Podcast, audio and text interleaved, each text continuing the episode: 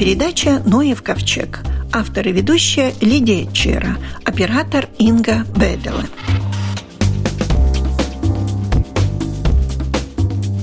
Уже третий год в Латвии Фонд образования среды приглашал принять участие школы, предприятия и другие организации в международной акции, которая приводит к перемене климата. И называется эта акция «День теплых свитеров» руководитель программы «Эко-школ» Даниэл Трукшанс. Как это все проходит и откуда взялось такое мероприятие у нас в Латвии? Идея в Латвии третий год, а так началось это все довольно давно, в 2005 году. Инициаторы были эко-школы в Бельгии. И они начали эту инициативу, кампанию, как ответ, как поддержка на протокол Киото, который как раз был о том, что нам надо что-то делать, снизить выбросы, которые влияют на климат. И они думали, что надо начинать с себя, и начали школы, и приглашали участвовать и другие учреждения. Так что очень давно это все началось, как раз в Бельгии. И третий год уже у нас. Пока я не заметила большой активности в праздновании этого дня, но при всем при том он какие-то уже обозначил параметры, как надо его отмечать. Да, есть совместная акция, каждая школа что-то делает свое, но все делают вместе, что выходит из названия, снижает на пару градусов на градус или до 4 градусов температуру во всей школе и одевает теплые свитера. Но это не только важно снизить температуру, и важен очень образовательный процесс. Так что и об этом говорят, о перемене климата, и что мы можем делать и на уроках, и после уроков, и с родителями, и идут другие учреждения, организуют разные акции. Ну, как такая совместная, и в других странах, и в Латвии, что понижается температура, и происходит образовательный процесс. Но сначала все-таки предупреждают, наверное, на этих детей, даже в да, школе, конечно, если касается конечно, школы. Это... Сколько у нас эко-школ в Латвии? Э, больше, чем 200 школ, регистрировались 250. Э, И все они да. понизят температуру? Не все. Кто услышал, кому показалось важно это, но в основном довольно популярно. Вот мы позапрошлой неделе опубликовали, мы каждый год приглашаем школу участвовать, и очень популярны, что радует, что не только эко-школы и другие отозвались, мы просто видели э, в социальных сетях, что очень много много распространяли и делились этим приглашением участвовать. Так что это ну, очень радует. Честно говоря, моя маленькая родственница, которая в школу ходит, она ходит чуть ли не в майке в школу, так что там достаточно жарко, я думаю, 22-23 градуса. И если отнять здесь, то будет 19. Так ну да, в основном... Сидеть не очень удобно долго. Да, связано с вентиляцией, это потому обычно, если долго сидишь, очень жарко. Ну да, потому, как вы говорили, что важно предупредить, все знают, и э, не снижает очень э, намного, что, честно говоря, многие школы говорили, даже не чувствуется, один градус снизили, даже не чувствует. Больше это так э, символически, чтобы задуматься, и, конечно, и снизить хотя бы на этот день и предыдущие, следующие дни урон на климат. Не только, и говорить, что можем еще делать, как эффективность потребления энергии, передвижения и так далее. Очень много всяких То вопросов. То есть пересесть на велосипеды? Ну вот, например, одна рижская школа, тоже, которая участвует в Имонте, они организуют целых три дня Первый день образовательный, когда они говорят о климате, что происходит, как это влияет, и что самое главное, что мы можем делать. Второй день, когда понижается температура, и все в школу приходят в джемперах и делают фотографии, делятся, ну, чтобы больше это... И последний день, например, в этом году особенно на транспорт более внимание привлекает, и они на третий день идут или пешком, или на... На велосипеде. Не, ну, на велосипеде, я думаю, не поедут, но на автобусе публичный транспорт используют. Да. А то они что, на частных машинах? Ну, бывает, особенно тех, которые на частных, тех э, задумаются, приглашают, чтобы больше передвигаться. В этой школе это три дня акция. Вообще это день теплых свитеров. Я так понимаю, что в Латвии он может растянуться чуть ли не на месяц. Да, да, да. Ну, это просто способ, как привлечь внимание, а, и самое важное, чтобы не закончилась одной акцией одним днем. И, в общем, школы после этой акции думают, что можно делать и потом думать о тепле, как можно экономить, о энергии, о передвижении, о еде, что мы едим, которая тоже влияет на климат. и других способов. Так что школа... Но это мы уже говорим сейчас об эко-школах mm-hmm. как таковых. То есть для того, чтобы стать эко-школой, что надо? Чтобы стать эко-школой, нужно желание что-то делать, учиться. Самое начало просто желание, а потом мы уже с нашей стороны мы помогаем информацией, материалами, мероприятиями, разным способами помогаем в школе более понять разные проблемы, связанные с окружающей средой, что мы можем делать. Я понимаю, что можно экономить тепло, но что касается питания, меня очень смущает, тоже mm-hmm. пользуясь информацией из первых рук, что питание в школе ну, не такое, которое нравится детям большей частью. И очень много идет в отходы. Это угу. тоже, наверное, надо каким-то да, образом. Да, конечно, это тоже один из способов, как можно снизить объем, который уходит, выбрасывается в мусорник. Это один вопрос, который школа работает. Даже недавно закончился международный проект, связанный с этим, где школы как раз смотрели, что выкидывается, почему выкидывается, что мы можем поменять в нашем меню. И были очень хорошие результаты. Например, один детский сад, тут самый рядом из Ропы же, сначала выкидывал на одного ребенка в год 58 килограмм, Ужасно. и они снизили на 8 килограмм на одного ребенка. Ну а каким образом? Какой подход они, должен быть? Один подход то, что они сначала поняли, почему это происходит, они поняли, что дети не едят, и как мы можем заменить это. Конечно, не так, что макароны только оставить и так далее. Что дети... И чипсы. И чипсы, да. И образовательный процесс, конечно. И э, что дети часть этого процесса, что не вот пришел учитель и сказал, все, тебе надо съесть, а дети понимают, что если я выкину, как это влияет на меня, на окружающую среду, и почему это важно. Так что образовательный процесс и сам исследование, почему это происходит, очень важен. Да, есть такая система первой ложки – я знаю, угу. что есть дети, которые, например, ни за что не хотят попробовать там капусту брокколи. И вот они ни за что, они не будут есть эту брокколи. Вот если они пересилят себя и сидят первую ложку, вот это надо как-то... Да, это один из способов, да, что очень важно, что дети часть процесса, они готовят, они пробуют, и тогда более шансов, что они потом съедят. Да, это. и съедят столько, сколько да. они хотят. Еще есть... другие способы, как они снизили самообслуживание, что каждый себе ложит, что хотят съесть, что сколько не... сколько? Да, сколько они хотят съесть, и не в перемешку. И не порционно, то да. есть тебе дали вот... Или, например, если не съели, что не начали есть, например, сладкие еда, они оставляют на позже время, можно съесть позже. Это тоже вот. один вариант, как они снизили, очень разным способом. А как еще привлекают детей к тому, чтобы перемены климата не были так актуальны сейчас? Еда, экономия топлива. Да, ну, транспорт, да. Транспорт. Многие на велосипедах ездят, да? Да, велосипед. Ну, ну это вообще, в районах, во всяком да, случае. Да, или активный образ жизни. Ну, самое главное, конечно, энергия. Думают, как более энергоэффективнее в школе это реализовать. И э, не только в школе, что можно и дома делать. Сортировка мусора, наверное. Ну, сортировка мусора меньше влияет. Самое главное – энергия, транспорт и еда. Сколько выкидываем, что мы едим и так далее. Это самое главное. Может быть, хотите как-то отметить эти эко-школы, которые самые активные? Сейчас трудно сказать, сколько участвовали, что сделали, потому что после самой акции школы пришлют фотографии и описание, что они делали. Вот, например, с прошлого года у нас есть такой список самых активных, самых школ. активных, и очень интересно, что они не только одели свитера и снизили, но они продлили это все. Они, например, снизили температуры и шли на улицу, например, более на улице делали, учились, да, или шли в гости к другим учреждениям, которые не участвуют в этом, делали плакаты, шли по городу. Так очень интересно по-разному участвовали, чтобы точно не только в школе актуализировать этот вопрос, но и в обществе, что очень важно. Привлечь местных жителей. Привлечь, да, внимание.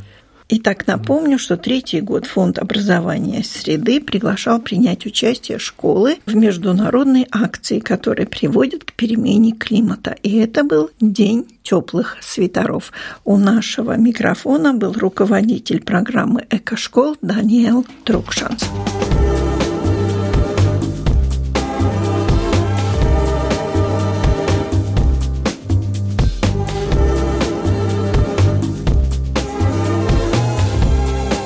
Продолжает нашу программу рассказ о моллюске года 2019 и это «Речная лунка». А расскажут о нем Эдгарс Чударс и Марис Рудзитис. Так что же это такой за моллюск? Я уже его видела, он такой маленький. Но где да. он проживает? Чем он так, замечателен? Это моллюск проживает в воде. Название Теодоксус флувиатилис. Название дал в свое время Линней. И флувиатилус это значит, что он проживает в реках Европы, как это в то время Линней написал. Пресноводных э. Он написал, что в реках Европы. Но теперь уже известно, что он, наверное, в большом количестве проживает также в Балтийском море, недалеко от устья рек. И в таких водах он тоже проживает, где не очень большая соленость.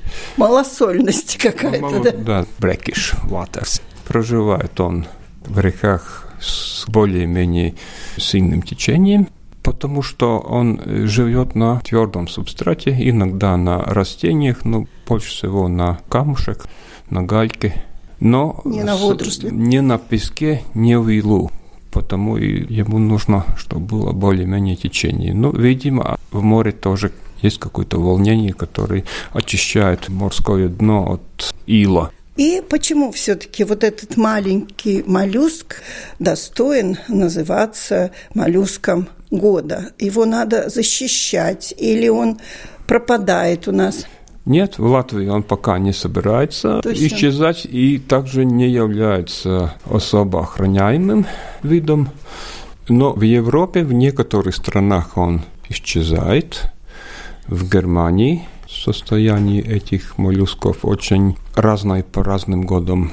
Несколько раз очень изменилась численность в одну сторону, а несколько раз в другую. Там он исчезал в больших бассейнах, а потом опять появился, потому что в соседних бассейнах все-таки остался и был заново завезен, видимо, с помощью водяного транспорта. А кто является его естественным врагом? От чего ну, он погибает? Человек ну, опять? Нет, ну, конечно, его едят разные рыбы, потому что он маленький. До, сан... хищные рыбы. до одного сантиметра.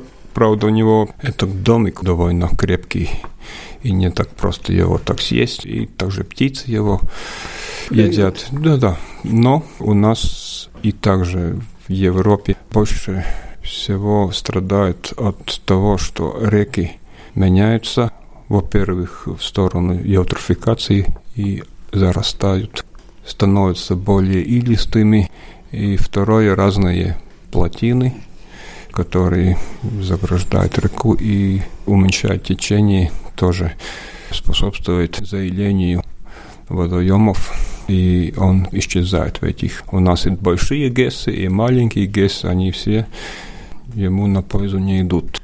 То есть он во внутренних водоемов больше всего с быстрым течением. Да, да, ему нужны таких участков рек с быстрым течением. Все время у нас становится все меньше и меньше. Особи какие? Женские, мужские или они гермафродиты?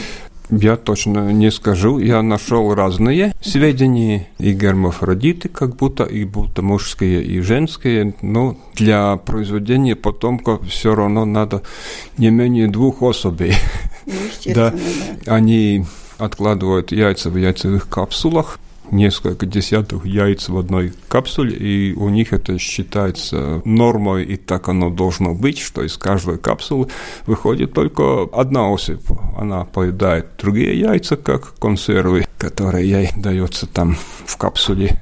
То есть они тысячами да. не размножаются? Они размножаются медленно довольно. Правда, их говорят, что можно развести также в аквариумах, и сколько я знаю, их называют содержатели аквариумов божьими коровками, потому что они и по размеру, и по внешнему облику чем-то напоминают эти коровки, они такие пятнистые, э, пятнистые. по-латышски райбуглиемезис, и вся эта группа такая очень пятнистая и довольно ярко окрашенная. И они поедают в аквариумах и также в природе, конечно, мелкие водоросли, одноклеточные, также эти диатомы, то есть кремниевые водоросли и так далее. Ну, это то, чем зарастает аквариум. А большие растения они не едят. Не трогают. То есть для аквариума они тоже годятся? Да, годятся там, где есть, конечно, кислород, где да, вода да, бурлит и, немножко. И температура. Но главное, что был этот субстрат какой-то, гравий или что-нибудь такое, не илистый аквариум. А зимуют? Зимуют также под водой. Они да, они, они, там. если холодная, тогда будет медленнее расти. И в море они меньше размерами, чем в реках. Неизвестно, они знают, что зима или не знают. Это, там же обстоятельства примерно одинаковые. И зимой, и летом. То есть вы, как молоколог, бьете тревогу о том, что они могут у нас потерять численность? Могут, и, по-видимому, уже потеряли уже с первых гесов и мельниц в латвийских реках. И, во-вторых, они и показывают, что если они где-то живут, то там более-менее обстоятельства хорошие. Ну, более-менее какое-то течение имеется, и река еще не превратилась в канаву или не запрудилась, как это местами бывает. Какой-то мониторинг ведется вообще по этому моллюску? Нет, по моллюску нет, но мониторинг ведется по некоторым другим моллюскам. И заметно, что этот моллюск часто сопутствует других моллюсков, которые тоже любят быстрое течение. А вообще моллюсков много? Мне кажется, что их очень много. Я-то их различаю только по размерам. И мне кажется, вот этот вот маленький, что вы назвали, это как бы маленькая детка от большого моллюска. Ага. Как вы различаете а, их? Там очень они различаются, во-первых, там они ну, разные группы. Этот, кстати, один из редких водяных моллюсков у нас, который есть, во-первых, улитка, так называемых брюхоногие моллюски, в отличие от двух створок в раковинах. И он имеет жабры. Этот? Да, он имеет жабры и отдельную крышечку, которой закрывается. Это, Можно я это, Да, да. Ой, так, так. плохо взяла.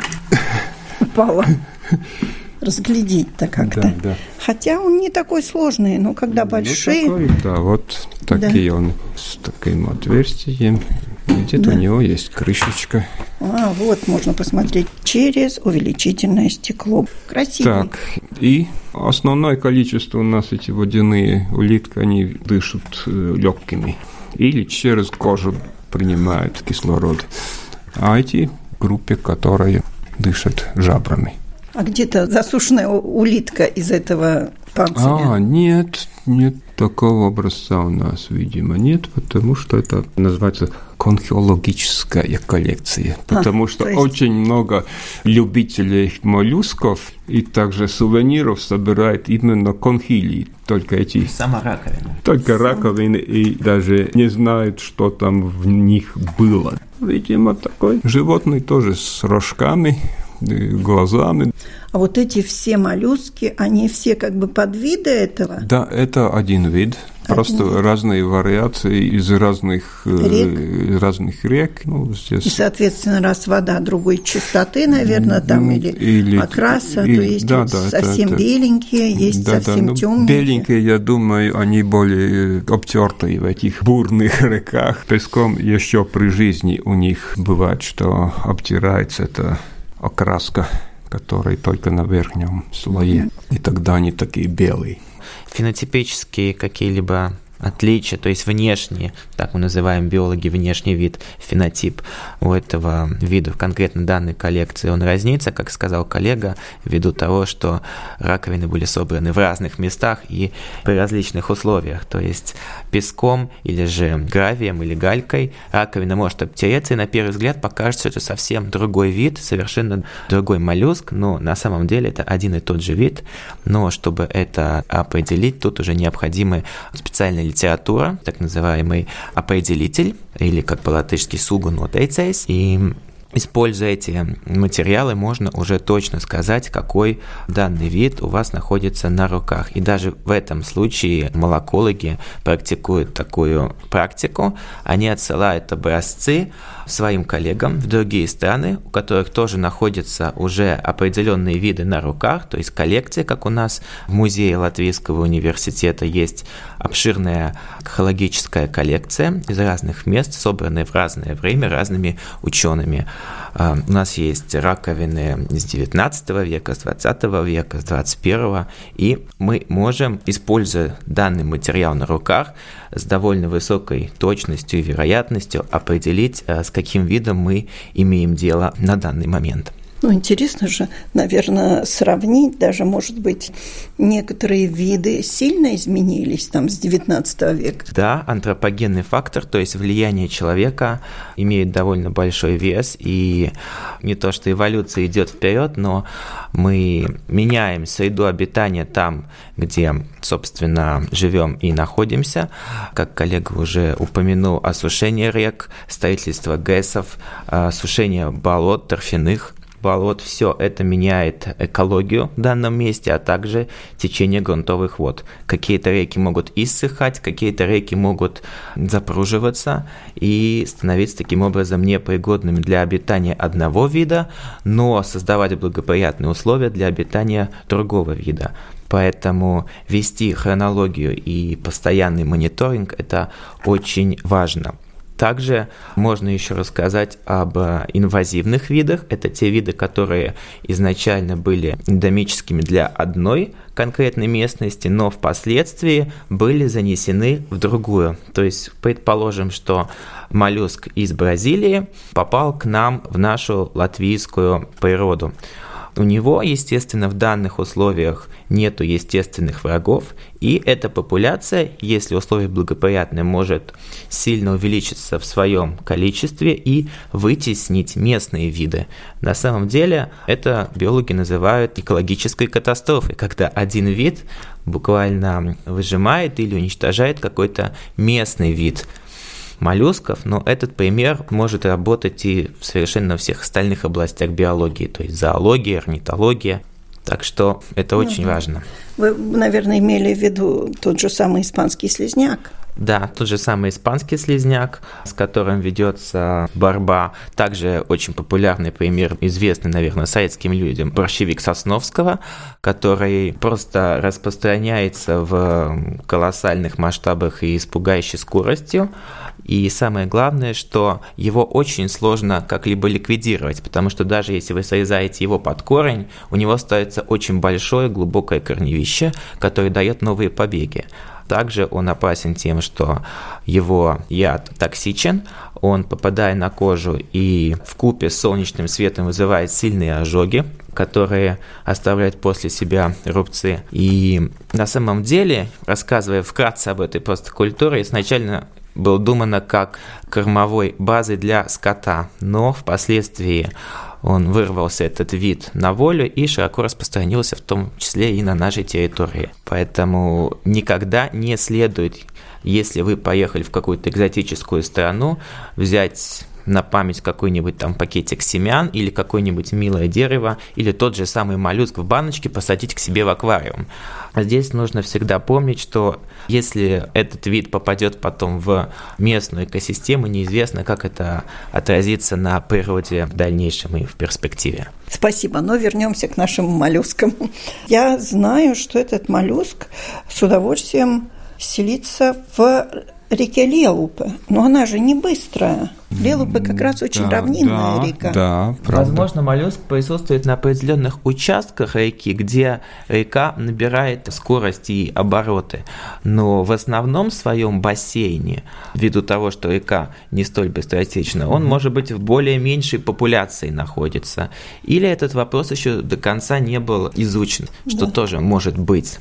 По-русски она называется речная лунка. Я видел разные эти названия русские да. называют и теодоксусом, и речной лункой, и также речная неритида. Правда, нерита – это более высокий таксон, и там не только теодоксус, но и еще пара родов.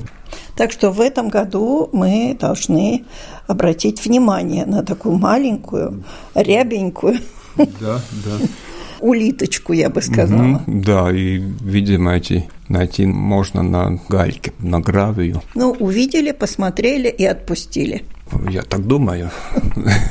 Может еще добавить о том, что у нас существует общество молокологов в Латвии, и мой коллега является представителем этого общества. К сожалению, вторая коллега, которая работает в нашем музее Латвийского университета, который вот конкретно является молокологом и работает с данной тематикой уже много лет, и большой специалист в своей области, является также председателем общества молокологов Латвии. Она, к сожалению, в данный момент находится на больничном листе, но если какие-то у вас есть вопросы и интересующие вас моменты, вы можете спокойно а, обратиться к нам, к хранителям Музея Латвийского университета, пойти сюда, и мы также расскажем более подробно об улитках Латвии, о моллюсках и ответим на все интересующие людей вопросы.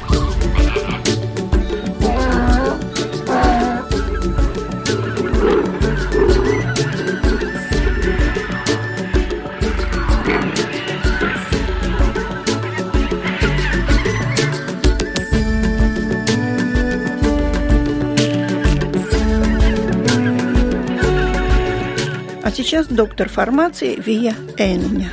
Вы большее внимание уделяете не химическим препаратам, а тем, которые... Именно лекарственным растениям. Вот этот белый мух, он всегда называется исландский?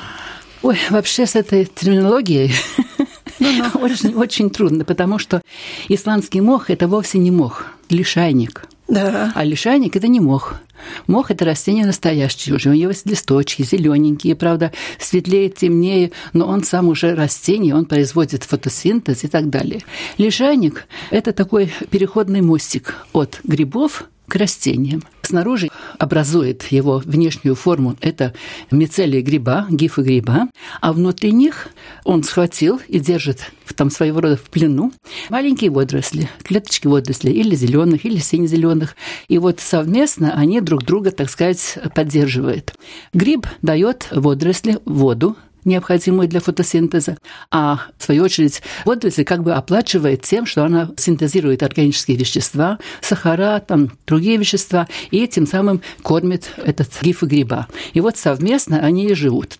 Живут они не только на почве, они живут на деревьях, они живут на камнях, на стенах зданий. То есть им фактически вода, как таковая, как растениям получать из почвы, им не надо. Они получают воду из атмосферы, идет дождик, туман, роса, Воды хватает. Им главное, чтобы свет был. И поэтому лишайники любят расти там, где больше солнышка. Конечно, не на самом таком горячем солнечном свету, но там, где есть и немножко вода, чтобы можно получать эту влагу, и, конечно, свет. Ну вот, исландский лишайник один из таких. Исландский лишайник – это все, что мы вот видим, вот такой белый. Есть зеленый – это мох. Значит, белый и сухой – это лишайник. Но каждый лишайник является исландским. Нет, не каждый, не каждый. Лишайников много. Они очень отличаются друг от друга. И то, что мы видим под ногами, вот такое беленькое, такое как бы из таких ниточек составлено, это чаще всего или альпийский лишайник, альпийская кладонья, правильно называется, или же это я ягель, оленей мох называемый. А вот исландский лишайник, он уже не так часто встречается, и он очень любит таиться. Растет он фактически рядом с другими лишайниками, но в отличие от этих тоненьких волосистых лишайников, у него слоевище довольно такое, ну, Плотно, широкое, широкое, плоское. Оно фактически по своему внешнему виду напоминает рога лося. Mm. Да, они имеют такую как бы пластиночку с такими выступами, и сверху она такая немножко оливково-зеленого цвета, снизу серенькая. А вот у исландского лишайника характерный признак то, что у него там уже внизу, почти у почвы, стоит маленькая красная ножка. По этой красной ножке можно познать, что это именно исландский лишайник. Я знаю, что исландский лишайник, он очень полезен сейчас, особенно для тех, кто кашляет, да, и не только, и не только. Исландский лишайник, он прекрасный источник получения слизистых веществ, а слизи нужны и желудку. Если есть какое-нибудь там воспаление слизистое, он хорошо регулирует работу кишечника вообще, запоры уменьшает. И главное, что он может даже поднимать иммунитет человека. Японские ученые провели исследования и установили, что в лишайнике имеется очень такая простая группа веществ – это полисахариды, ну, сложные сахара. И вот некоторые из них как раз имеют очень положительное влияние на иммунную систему человека. Так что по маленькому кусочку исландского лишайника в чашечку чая можно добавлять почти каждый день. Горький, но полезный. Давайте попробуем сделать так, как советует доктор фармации Вия Энине, и не будем болеть. Это была программа «Ноев ковчег». Всего вам доброго.